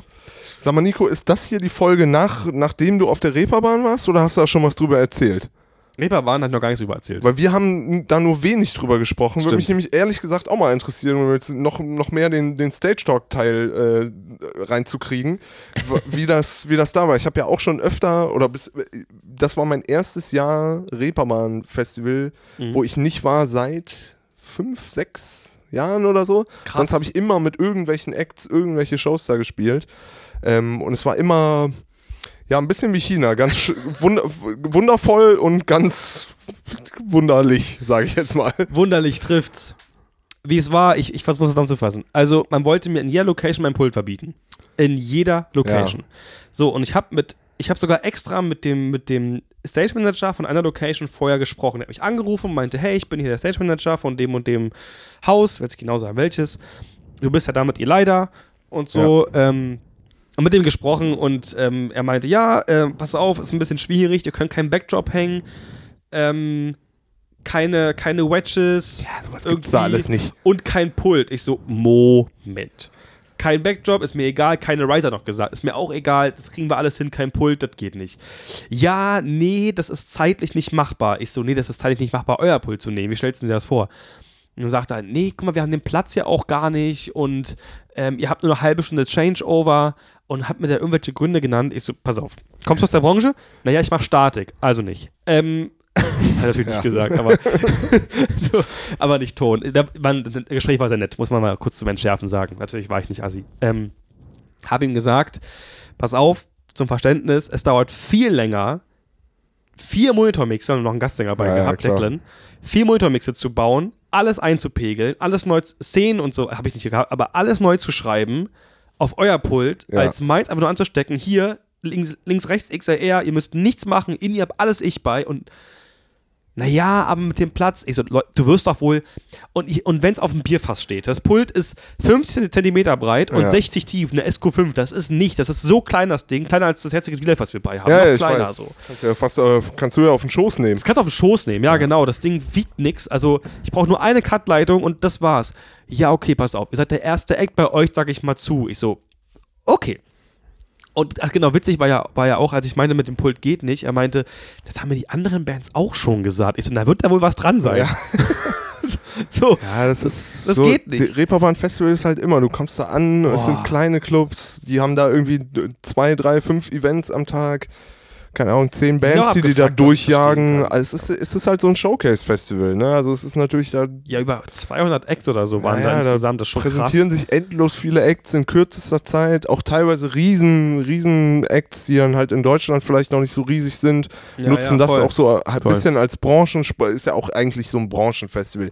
Ist ja jetzt nicht wie das Hurricane oder so, wo Nein. halt hauptsächlich Das sind viel eher Leute vom, vom irgendwelche Leute hingehen und eine gute Zeit haben, sondern das ist so ein richtig, man weiß, da gehen A&Rs hin, da gehen irgendwelche Label-Leute, Genau. irgendwelche Verlagsleute, Genau. Da wird sich getroffen, gibt hier die Riesensauferei in irgendwelchen Kiosken. Gerade dieses so. Wunderkind, diese Nummer da, da sind nur Label-Leute irgendwie, dann macht ja auch. Sony eine Party. Labels machen ihre eigenen Veranstaltungen. Genau. Letzte, äh, weiß ich nicht, äh, ich habe auf irgendwelchen Schweizer Label-Showcases, die haben dann eine Bühne ausgerichtet und so, also so Sachen sind das halt, ne? Genau. Ja, da kann halt nicht jeder mit seinem, mit seinem, mit seinem Liner und Hänger und mit Kram voll äh, vorfahren klar und nicht. Die, die normale Show fahren. So. Aber Das, die kleinen Sachen müssten doch sein und für, für die jetzt mal ganz ehrlich, ich will jetzt hier nicht den großen Max machen, ne? Aber ich habe versucht, es so klein wie möglich zu bauen, irgendwie PSM-Strecken und Stagebox, alles in ein 4E-Case gequetscht, dass wirklich dann nur zwei XLRs Gibt's auch ein rauskommen. YouTube-Video zu? Ja, tatsächlich, ja. Schön, dass du das weißt. ja, ja, ich gucke, ey, hier, die, das gucken, äh, gucken wir mittlerweile alle zum Einschlafen hier. Schön die, also nicht, weil es langweilig ist, nee, sondern genau, ich wusste auch hat nicht, eine das beruhigende. Als Beleidigung zum Einschlafen. Ja, cool, Digga. Nee, beides. War, goes both ways. Nee, nee, ich gucke nächsten Morgen dann weiter. Okay. Nee, also Reeperbahn Festival, ich muss nur eins zu sagen, Reeperbahn finde ich für mich ist schon schäbig. Meinst du jetzt so als Location? Boah, nee, Ja, du, also du checkst halt da den Charme nicht. Du, wir waren jetzt gerade erst, wir waren vor zwei Charme Tagen erst in äh, Hamburg und haben da eine Show im Bahnhof Pauli gespielt und haben schön auf der Reeperbahn im A&O-Hostel geschlafen. Das war also, war eine Erfahrung. die, die Wände erzählen eine Geschichte da. ja, es gibt so, es gibt so Pocket UV äh, äh, äh, Schwarzlichter. Gut, damit darf man da nicht durch. Das ist wirklich verboten, Darf aber man nicht machen. Ansonsten geht auch Reeperbahn. Ja, ich verstehe schon, was du meinst, aber Nein, also es ist schon voll, vollkommen okay. So, das, also es pass auf, die, die Shows an sich fand ich ja geil. Es hat wirklich Spaß gemacht. Wo habt ihr Aber- mit die Leiter gespielt? Äh, wir waren im, im Hecken, Ah ja. also genau über uns quasi. Ja, neue, neue Location, eigentlich ganz nett, ja. Genau, wir waren im Drafthaus. Kenn ich. Ähm, das ist so eine Bar eigentlich. Und da ganz kurz voll ätzend. Ähm, eigentlich, Meyer Sound, ich mein Favorite so, aber ist okay. Hängt da als feste PA drin, ist irgendwie eingemessen, funktioniert. Eigentlich. Und dann haben sie davor so einen schlechten Boxenturm hingestellt. Ich so, welche Anlage spielt denn jetzt? Ja, der Turm hier. Ich so, warum? Naja, die soll wohl kaputt sein, die Anlage. Ich so, safe nicht. Safe ist die nicht kaputt. Äh, Da war wieder irgendein bürokratischer Scheiß. Wahrscheinlich hat der Club gesagt, er will dafür viel zu viel Geld haben Ah und ja, die haben okay. was anderes. Keine Ahnung. Das heißt, du siehst eigentlich die schöne Anlage, denkst du so, ach, das kann geil werden. Kommst da rein, freu mich sogar ein bisschen, dann, dann, musst du auf diesem Kackspiel, der davor steht und denkst du so, ja, wo das Top auf der Höhe hängt, dass es die Brust bespielt Ja. und du einfach nur wirklich die erste Reihe wegrasierst und danach hörst du nur noch, hört sich alles nur noch irgendwie so an und du bist so, ja, okay, geil auf jeden Fall. Da habe ich noch den Typen mit dem gesprochen, kein Witz, und habe noch das Pop nach oben getiltet irgendwie, dass ich noch ein bisschen Höhen Ja, über die Decke kriege und so. Ja, was willst du denn das verschieben? Also schon zwei Tage so gespielt. Ich so, können wir das kurz machen? Und das hat es aber auch ein bisschen gebracht am Ende. Das ist einfach wichtig, dass das Publikum was hört, auch obenrum so. Das ist halt diese Momente, die schade sind. Auch Ladewege, so durchs Publikum irgendwie durchprügeln und so und Ja. ganz schnell runterreißen. Gewö gewöhn dich dran, Nico. ne? Du wirst Ja, ja. Noch, ich, so wie du das gerade machst, wirst noch viele Jahre auf dem Reeperbahn Ja, als glaube. Techie unterwegs sein. Ja, aber ich war ja noch ein Molotow für Zeck, das war so eine Subshow und so. Ja, und dann irgendwie mit einem X32, wo jemand ein Bier aufs Dockhaus vom Pult gestellt hat. Ich so, kannst du dein Bier unternehmen? Wieso stört doch nicht? Na, meinst du, sonst sag ich's, also, dann ich so, kannst du das Bier unternehmen? Komm, auf dem X32 kann man auch schon mal ein Bierchen abstellen. Ja, war ja von Lukas, was soll's. Nein. Lukas, alles gut. Aber der, der schrieb mir noch von wegen, ist da Bier reingelaufen? Ich so, der hat das nur da. Ich hab das Hoffentlich sofort- nicht. So, da war wirklich eine Pfütze drin, muss irgendwo reingelaufen sein. Ich habe es nicht mitbekommen. So, weil auch wieder Pultverbot und ewig rumgestritten. Also musste ich auf, habe ich das Pult auf Bierkästen gestellt, neben dem FOH, so im Publikum. Hab das, sie wohnen, haben dann das was umgerannt. Das war mein Bremermann-Festival dieses Jahr. Ja, Nee, war schön. ja so ist das halt. ist auch, auch ein nettes Festival. Nee, war schön. Pass auf, warte, ich habe was, ähm, ich, ich will das nicht sagen Du hast noch- vorbereitet, weil ich du- bereite mich nie Du hast vor. noch Fragen, ne?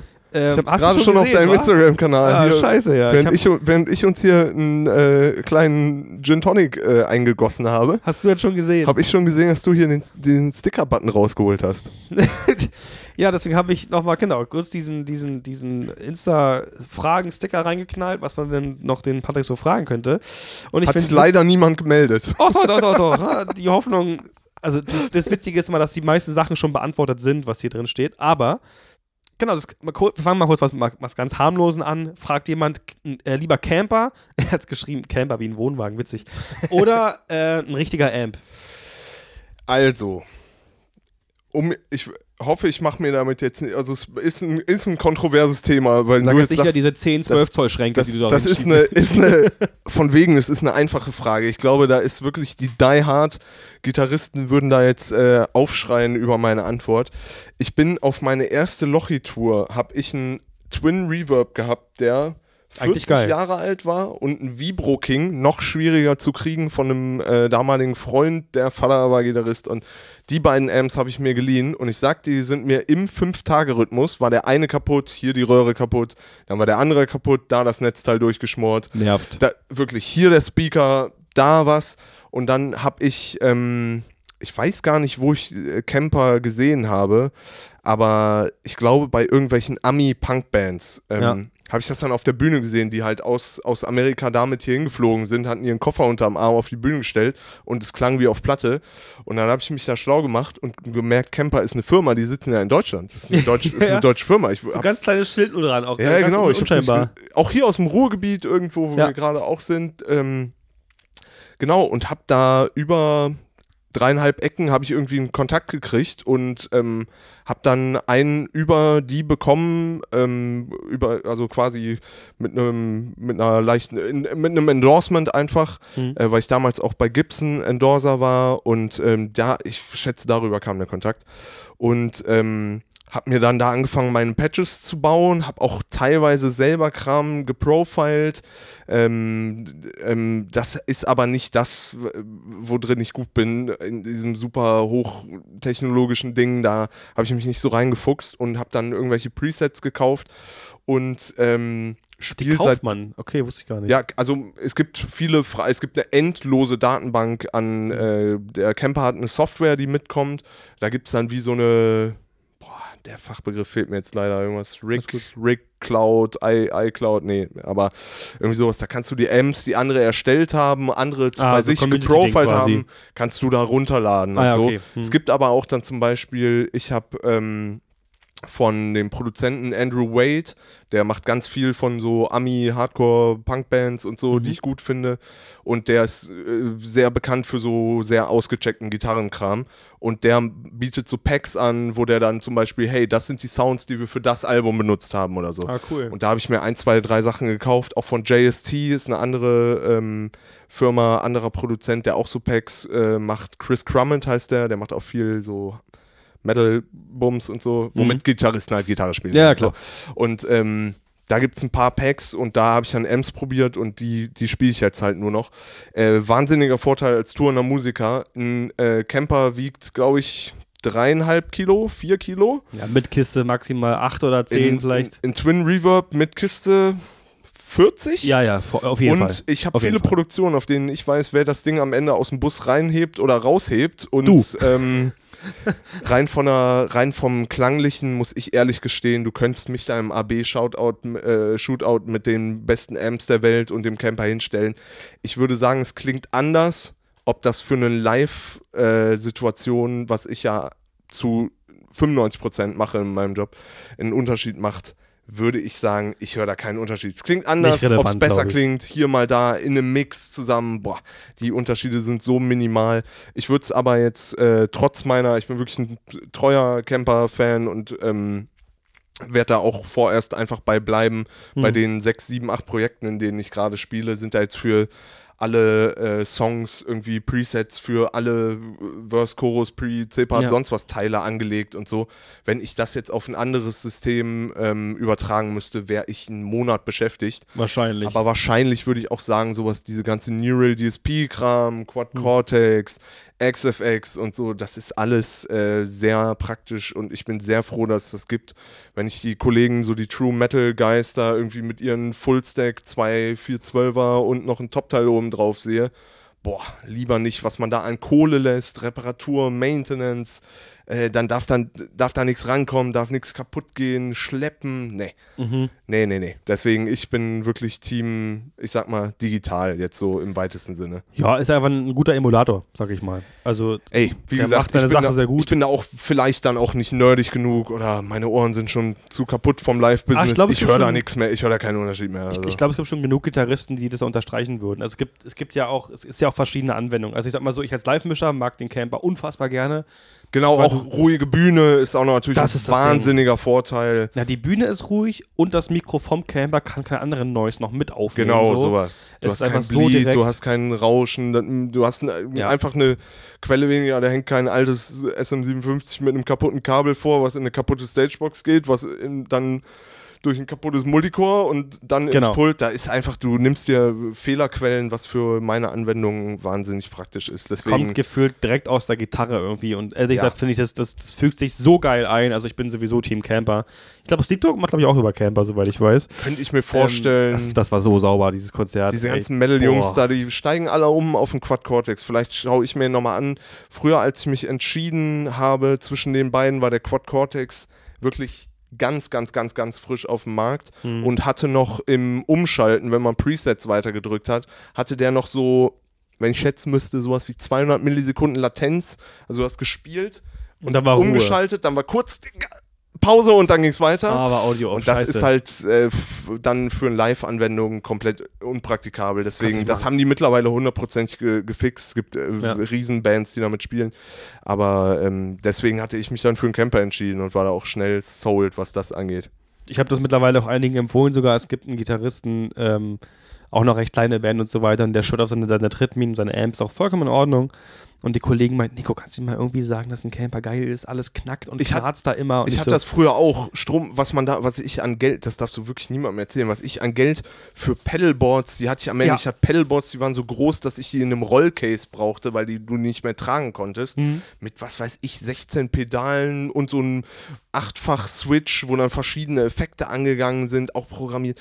Ey, das Ding wurde mir auf einer Silvester, da habe ich Silvester am Brandenburger Tor gespielt. Wirklich? das Ding hinten ins Taxi geladen. Da hat man natürlich vielleicht schon ein, eine kleine Cola getrunken. Na ja, klar. Hab das Ding hinten ins Taxi geladen, bin auf meine Silvesterparty, die bei mir zu Hause war, äh, bin ich 10 vor 12 angekommen, hab das Ding hinten im Taxi stehen lassen. Weg war mein Pedalboard für 2000 Euro.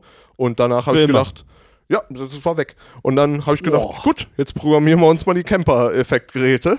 Dann machen wir das halt So ab ist jetzt es noch. passiert. So habe ich diese Camper-Effektgeräte mal äh, ausgecheckt und ja, ich habe ich hab nichts. Meine Gitarre Aua. geht in den Camper rein. Ich habe da dieses Volume-Pedal, das ist ja auch Mhm. nur ein Controller, ist ja nicht mein echtes Volume-Pedal. Nee, ist Und alles andere mache ich mit Camper. Das ist, äh, mittlerweile, quasi- die Effekte werden auch immer besser, die emulieren auch mittlerweile diesen ganzen Strymon-Kram. Da gibt's die, das ist alles sehr gut und sehr viele sehr praktische Tools, die sehr ausgecheckt sind, Hm. ohne diese ein, zwei Sachen, ohne diesen Double-Tracker, der die, Gitarren nach außen schiebt und so. Das ist der beste Das Stereo Widener. Image ist auch echt Genau, gut. das ist der beste. Also, der funktioniert auch in Mono noch. Wenn du jetzt theoretisch verkacken würdest, das zu pennen, wird der auch noch Ja. in Mono funktionieren, ohne Auslöschung und so.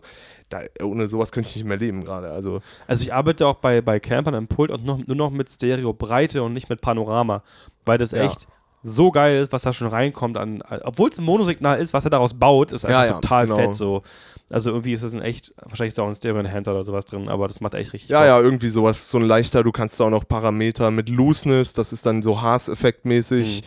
mit einem kleinen Delay auf einer Seite oder Detune, was dann quasi ein Chorus, der dir das breit macht und so. Ist Ja. natürlich alles nicht, als würden zwei Gitarristen dasselbe spielen und links und rechts gepennt, aber es ist für, Ist es ist ein ähnlich. guter Effekt für, gerade für Popmusik. Du ich, wir spielen meistens in kleinen Setups mit ein, zwei, drei Leuten Band. Wenn dann im Chorus schön da die Gitarre nach links und rechts fliegt Macht's und ein halt bisschen Platz einfach. ist, dann ist das ein netter Effekt halt so, ne? Ich habe ja auch quasi einen Extended Chorus, also den ganzen Chorus nennt sich bei LNTs ADT, ja auch bei dir, darauf Ja, auf, ja, der, auf genau. der Stimme.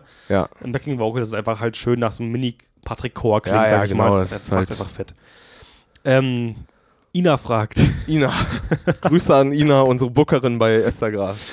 Jetzt kommt eine, warte, lass mich raten. Jetzt kommt eine Frage zu Gin Tonic oder Capri-Sonne. tats- ich hätte es auch gedacht, aber tatsächlich nicht. Es war, ich habe es auch gerochen. Oder kommt eine Frage zum Geld. Nee, ich hab, Nein. Nein, ich habe es äh, nicht kommen sehen. Wann wird er endlich Backup-Rapper? Ja, Backup-Rapper ist ein großer Traum von mir. Ich hatte über Ina erfahren, dass immer mal wieder Backup-Rapper ge äh, gesucht werden. Ich glaube, ich bin da zu, ich bin da zu softy-mäßig für. Ich kann in so Rap-Crews, da würde ich untergehen, aber ich glaube, dass, dass die Karriere muss ich an den Nagel hängen. Das ist. Ich bin nicht textsicher genug. Ich, muss- ich habe 150 Songs in meinem Kopf auf der Gitarre und Klavier. Ich kann, Stimmt, du jetzt, machst echt viel. ich kann jetzt nicht noch anfangen, mir Texte zu lernen. Also Spielst du bei KF, ne? Wo spielst du noch? Genau, Ähm, bei KF spiele ich Gitarre. Ähm, boah, es sind e- einige Acts, auch viel verteilt, viel Fluktuation. Ähm, ich mache noch ein, zwei eher so Influencerinnen. Das ist Anna Cola, die jetzt mit eigener Musik angefangen hat vor einem Jahr oder zwei oder so, äh, Mhm. bin ich da eingestiegen. Mit Alicia Ava, das ist eine richtig, richtig, richtig gute Sängerin. Äh, die hat vor ein paar Jahren bei DSDS die zweite, dritte, ich weiß, oh, Fake Weiß ich auch nicht, ich Fake News, äh, d- wahnsinnige Sängerin, genau, mit Yannick Brunk, mit dem wir gerade unterwegs sind, ist Hm. witzigerweise auch quasi noch mein bester Freund. Chris James, mit dem ich in China war, die mit den Lochmännern bei Hero, vergesse ich gerade, Esther Graf natürlich, endlo endlos viele Shows dieses Jahr. Ähm, ja, viel, also sonst noch, boah Gott, ich habe jetzt bestimmt irgendjemand vergessen. Es fällt Du, immer mal wieder was an, man wird hier und passiert. da hilft man sich, es ist auch letztes Jahr, wo alles nach Corona nachgeholt wurde, Mhm. hast du hier und da mal was ausgeholfen und da waren viel gesubbt, so, ne? Genau, da hat, hat jeder so viel um die Ohren gehabt, dann ging da mal eine Show nicht, du hast einem da Ja. was zugeschoben, du hast da was gekriegt und so.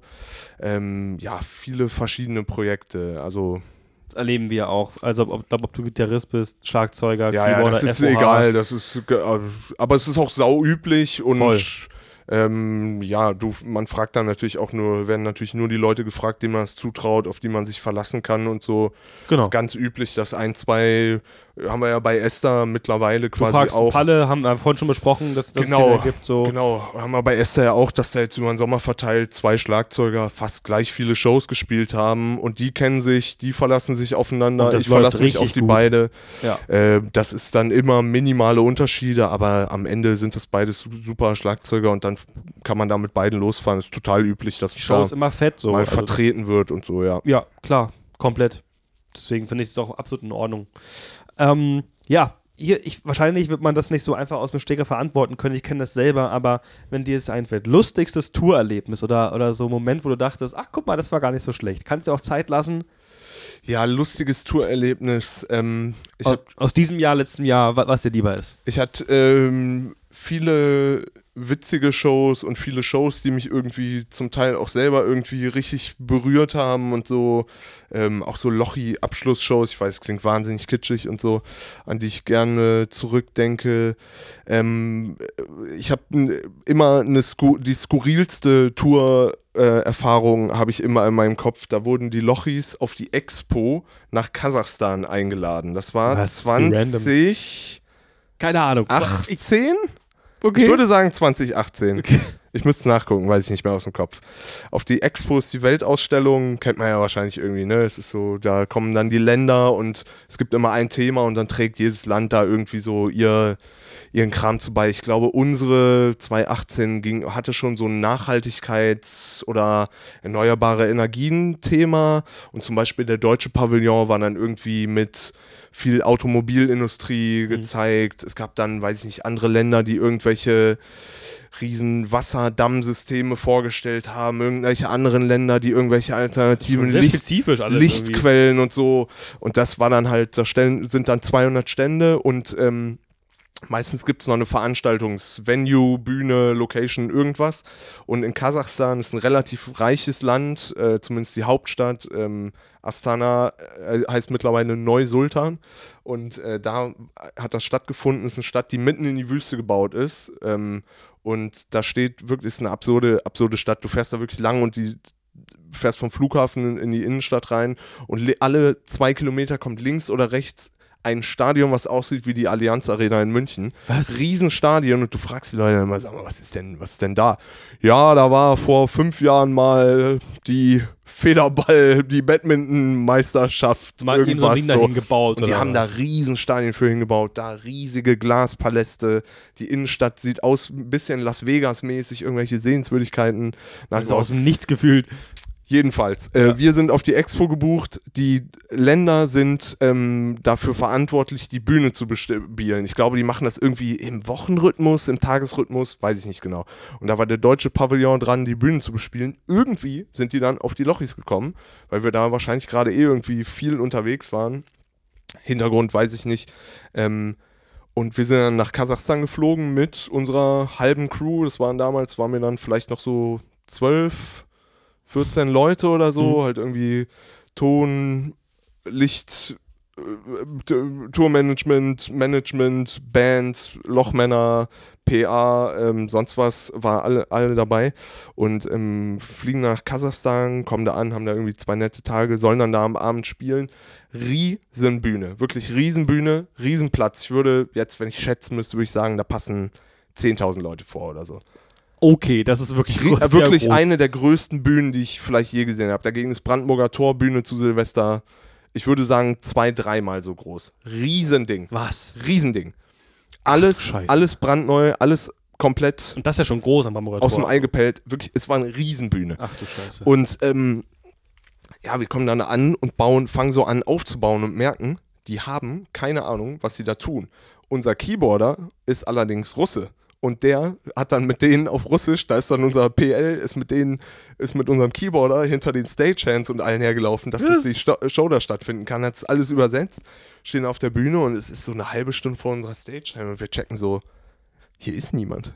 Hier ist, hier ist kein Mensch irgendwie Die da, davor war leer. ja, da kommt irgendwie, wissen, wissen die Leute, dass hier gleich Konzert ist? Und dann sind wir auf die Bühne rauf, Platz für wirklich 8, 9, 10.000 Leute und äh, stellen uns auf die Bühne und dann stehen da 40, 40 Zuschauer und ähm, am Rand, das ganze Gelände, ist Ja. aber vom kasachischen Militär abgesperrt. Da gibt es keine Barrieren oder irgendwas, sondern da Mhm. stehen halt Menschen mit Maschinengewehren. Und das heißt, ich habe mal eine Show in Kasachstan vor 40 Leuten aus dem deutschen Pavillon und 200 Militärs von, von, von Kasachstan gespielt. Das ist irgendwie eine, das ist mir auch in, der, in Erinnerung geblieben. Und wir spielen da deutsche Popsongs in Kasachstan für 40 Leute und 200 Leute mit einem Maschinengewehr in der Hand. Die es wahrscheinlich nicht mal verstehen, was da gesungen wird. Die hatten da, die waren da, da hat keiner mit der Wimper gezuckt. So. Das Bild in meinem Kopf ist ganz komisch und verrückt irgendwie, Ja, wie das es ausgesehen haben War muss. eine, war eine, das war eine wirklich weirde Show. Ich will- Um nicht, dass jetzt das die netteste Erinnerung oder die lustigste oder irgendwas, ne? Hat viele witzige Shows und große Shows, die mit riesigen emotionalen Wert und so. Äh, genauso mit den Jungs äh, auf Amerika-Tour, wo wir irgendwie, weiß ich nicht, 32 Stunden wach waren und dann in äh, Los Angeles vor 17 Deutschklassen gespielt haben und dann fällt da unser Kabuki und da stehen 2000 Kinder und singen Lochi-Texte auf Deutsch mit und Ja, du ja. bist gerade, weiß nicht, 14 Stunden nach Los Angeles geflogen und äh, die Leute singen die Texte. Das war auch so ein bisschen, sag mal, was, in was für ein Fiebertraum bin ich denn jetzt hier geraten? So wie seltsam, oder? Wie kann das sein? So, man denkt sich so, hey, es geht doch eigentlich gar nicht. Ja, ja, das waren wirklich viele witzige Shows, viele, viele gute Erinnerungen. So. Bei Lori ist auch ganz, ganz von mir aus ganz liebe Grüße an, an Polle auf jeden Fall. Mit dem habe ich auch mal eine Podcast-Folge aufgenommen. Ja, noch in den auch- ersten Podcast-Folgen mit Auch Philipp. toller Tontechniker, der bei dem, mit dem habe ich so lange, sechs, sieben Jahre lang, keine Ahnung, 100 Shows im Jahr gespielt. Ja. Irgendwann hatte ich das Gefühl, der Mann kann meine Gedanken lesen, so, ne? Monitor, ne? Hat er gemacht ja, ja, bei euch. Ja. Monitor gemacht, den habe ich wirklich einmal schräg angeguckt und der hat mir, der wusste, was ich sagen will. Das war wirklich irgendwann eine irre Synergie, die man dann mit den Leuten so entwickelt. ja. Der liebe Philly. Mit ihm gibt es sogar einen, einen Zweiteiler, by the way. Da haben wir auch viel über Lochis gesprochen, Ja. Kafka und so weiter. Toller, toller Typ, super Tonmann. Ja. Absolutes Rad ab, aber äh, so, lieb, so liebenswürdig, wie es nur sein kann. Wirklich Ja, toller wirklich Typ. kompletten Dachschaden, aber einen gesunden und ich mag ihn auch super gerne. Also wir schreiben auch immer noch regelmäßig Ja. und äh, ja, ich habe den auch damals auf der schlimmsten Tour meines Lebens, das war ja mit Flair. ähm, ja, ja, das ähm, Stimmt, da warst du als System, aber ja, es war ja zur Hälfte irgendwie die Lochi Crew, die das damals Das gemacht war- hat. Selbe Produktionsfirma. Ja, ja, genau. Das war, das haben Ja. wir damit auch, auch erzählt tatsächlich, aber das Mhm. war, da hab ich, da hab ich mir wirklich gedacht, von wegen, macht Tour, haben sie gesagt. Das macht Spaß, haben sie gesagt. Ja, da Ähm, hat es einen schlechten Einstieg in die, in die, in die den Branche. wirklich den schlimmsten. Das war ganz, ganz schrecklich. Als System hast du da natürlich auch ein harter Job, ne? Es ist, ich glaube, ja, aber nicht so hart wie FOH. Also das war noch schlimmer, ja. weil der wurde so ja, angeschrien ja, von ihm. lauter, lauter, lauter, mehr Bass, mehr Bass, mehr Bass. Na, auch beleidigt, aber egal, äh, sehr beleidigt. Ähm, so, komm, ich, ich, ich, eins, eins muss ich hier nochmal äh, sagen, und zwar Pannen, Fehler, witzige Dinge mit Nico. Was ist bei euch schiefgelaufen? Nico, haben wir so richtige Fuck-Ups gehabt? Ich bin froh, dass mir jetzt spontan nix so richtig einfällt. Wir beide ähm, nicht so richtig. Mir ist mal einmal, als ich noch einen echten Amp hatte, hatte ich meinen ähm, Laptop daneben stehen und der ist mir dann von meinem Stand runter vibriert, aber und auf, auf dem Geil. Boden, anderthalb Meter auf den Boden geklatscht, hat aber einfach die Playbacks weitergespielt. Ähm, das war so eine Riesenpanne. immerhin. Ach, ansonsten so kleine Fehler, niemand ist perfekt, so passiert immer mal hier irgendwo. Na, mein Fuck-Up haben wir schon in der Folge besprochen sogar. Ah, Du hast Das- irgendwo mal die Lead-Vocal ausgehabt hab- oder Strom ausgehabt am Ja, das- Distressor oder so, ne? Insert war nicht gesteckt, Ja, ja, das war am Asta, weil es, das war auch der, der Ja, das war auch der 6-7 Minuten Das war- Changeover-Ding, ja, ja. ja, aber der einzige 6 Minuten Changeover, der nicht funktioniert hat in dem Moment. Das war halt so dann läuft halt die erste Minute Riesenfestival. keine Lead-Vocal, ist Genau. scheiße, aber. irgendwie ganz schnell zum FOH gerannt und so. Ja, ist alles fertig. Naja, war, Hm. das war halt nicht fertig. Aber zum Glück noch keine, keine. Riesenpannen. Weiß Nö. ich nicht. Haben wir schon Eigentlich- mal irgendwas stehen lassen? Nee. Nee. Alles lief Es tatsächlich. passiert nichts. Ja, einmal geil. mit Profis arbeiten wir. Einfach mit Profis arbeiten. Geil. Ach, guck mal. Okay, wir uns kennengelernt haben, haben wir schon beantwortet, aber äh, Amira fragt, ähm, warum macht der Mann selbst keinen Podcast mehr? Gute Ähm, Frage. Ja, ich hatte mal jahrelang mit einem, mit einem meiner besten Freunde, ähm, Niklas Kohlorz, den man vielleicht von TikTok auch so, der macht mit, mittlerweile so Wissenschaftscontent auf TikTok, Grimme doppelt Grimme-Preis. Äh, Ah, wie cool. Zertifizierter TikToker. Ähm, mit dem habe ich jahrelang so einen Laber-Podcast, den haben wir 2016 angefangen. Ähm, das war eine gute Zeit und wir haben da 100 Episoden gemacht. Ähm, Wie lange so jeweils pro ungefähr? Stunde. Wow, krass, das ist schon Ja. viel. Ja, ja, war schon, war schon eine Menge Holz. Und wirklich haben wir uns immer auf die Flagge geschrieben, war wirklich Aufnahme gedrückt, Podcast ging los, Leertaste gedrückt, nicht Einschnitt, jemals. Ich glaube, Krass. Vielleicht in einer Episode hat er mal seine Adresse verraten, das haben wir rausgeschnitten. Ansonsten wirklich von vorn bis hinten. Nee, ey, ich weiß nicht. Unsere Leben haben sich so verändert. Das ist, äh, der Mann ist mittlerweile Vater und ähm, hat, äh, hat irgendwie so viel um die Ohren. Ich bin quasi nur noch unterwegs. War eine schöne Zeit, aber ich hatte irgendwann, hatten wir auch beide so das Gefühl, noch ein Podcast, wo sich zwei weiße Mitzwanziger Cis-Dudes unterhalten, davon gibt es jetzt genug und wir haben dann nie so den Absprung gekriegt, dass das jetzt irgendwelche äh, utopischen äh, gemischtes Hack, fest und flauschig Level erreicht hat. Ja, verstehe. Dafür war ich auch, weiß Gott, nicht bekannt genug und äh, er war da auch noch vor seiner, von dem großen Hype so auf TikTok. Das haben wir dann irgendwie, war das so spaßmäßig und da haben wir uns dann gedacht, ja, dann gehen wir lieber eine Stunde nett Kaffee trinken, als dass wir uns jetzt auf Krampf wieder zum Podcast äh, machen treffen. Deswegen hat es ja. Wobei ja die Größe vom Podcast nicht ausschlaggebend sein soll. Ich meine, unser Podcast, Podcast ist ja auch recht nicht, klein. Der, unser Podcast war nicht, war nicht mini, so den haben schon Leute gehört. So, das, ja, schon cool. Das hat schon gepasst alles. Ihr sagt mal, wie der heißt. Komm, ich, von, ich, von ich, der Podcast, Nachricht, der, wie hieß denn der? Der Podcast hieß von Brillen und Bärten. Wenn man ein Bild von Niklas und mir sieht, dann weiß man, warum der so hieß. Von Brillen und Bärten. Genau. Und ähm, ja, war, war eine witzige Zeit, aber irgendwie, das war dann auch so ein bisschen das, das nutzt sich ja auch irgendwann so ein bisschen ab und so und ja, Genau, deswegen gibt es da keine eigene mehr. Wir haben ja auch gesagt, wir wollen auf jeden Fall die 100 voll machen. Das ist unser Ziel. das war auch Show. immer unser Ziel. Und so die 100. wollten wir ja. live machen. Das war das Einzige, was wir nicht geschafft haben. Ah, schade. Ja, wir, wir haben bald das Vergnügen, sogar in, äh, in, in, in zehn Tagen schon. Ah, ehrlich? Ab Aufnahme da, ja auf der LeadCon, Veranstaltungstechnikmesse. Da ah. sind alle große Filme und da wird zum allerersten Mal Stage Talk live auf der Bühne aufgenommen. Oh ja. Also wir haben schon mehr, mehrmals live aufgenommen, an einem Messestand tatsächlich, auch ja. mit, mit Zuhörern, die vor Ort inkamen und so weiter. Gab es dann die Community Stage Talks. Und ja, aber diesmal wirklich auf der Bühne mit Kamera und so. Das wird auf jeden Fall spannend. Also. Ja, ja mal gucken. Ja, aber hört sich doch gut an. Ja, mal gucken. Wo muss man da hinkommen, wenn man sich das live angucken möchte? Man muss dann nach Hamburg kommen, in die, in die, in die Messehalle. Die LeadCon ist vom, lass mich nicht lügen, vom boah, vom 17. bis 19. Ah ja, okay. Ja, vom 17. bis 19.10. ist die, genau. Ja, richtig. In Hamburg. Und ähm, ja, also alle großen Marken, die man so kennt, das sind, sind da. Also von, von Schuhe über seine Heiser, gleich die beiden Konkurrenten, ja, cool. Ähm, also, also alle sind irgendwie da, die man auch Robe, riesengroßer Hersteller, Showlighting kennt man auch. Ähm, fast in dieser fetten Halle hängt das Zeug drin. Ähm, ja, und da sind wir dann irgendwie anscheinend irgendwie eingeladen und machen dann da witzige Sachen und da ja, habe ich schon Bock drauf. Sehr gut, ja. Ja, richtig cool von der LeadCon auf jeden Fall.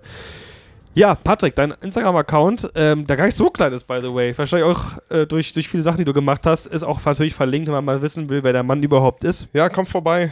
Äh, sch schreibt, mir ne schreibt mir nette Nachrichten oder Hassnachrichten, dass ihr äh, tr True Vintage Marshall 1960 A-Boxen-Fans seid und ich hier, vom, ich hier vom Camper erzähle. Ähm, ja, kommt vorbei kommt vorbei. Ganz herzlichen Dank, dass du dabei gewesen Ey, bist. Ey, danke dir für die Einladung. Gemacht. Mega gerne. Ich, ähm, als wir uns bei Esther getroffen hatten, war ich so von wegen, ah, das könnte auch mal spannend werden. Irgendwann habe ich dann mal die Bombe platzen lassen und gefragt, du Bock hast. Und ja, war, jederzeit. Auf jeden Fall. War, ja, klar, machen wir. Ich so, ja, geil, wunderbar. Mach mal jetzt zu einer jährlichen Sache hier. Von mir aus gerne. Also in 100 Folgen, nein, nicht, äh, Quatsch. Hört ihr uns dann nochmal. Nee, herzlichen Dank und genau, Danke wir hören uns in der nächsten Folge wieder. Macht's gut und bis dahin. Tschüssi.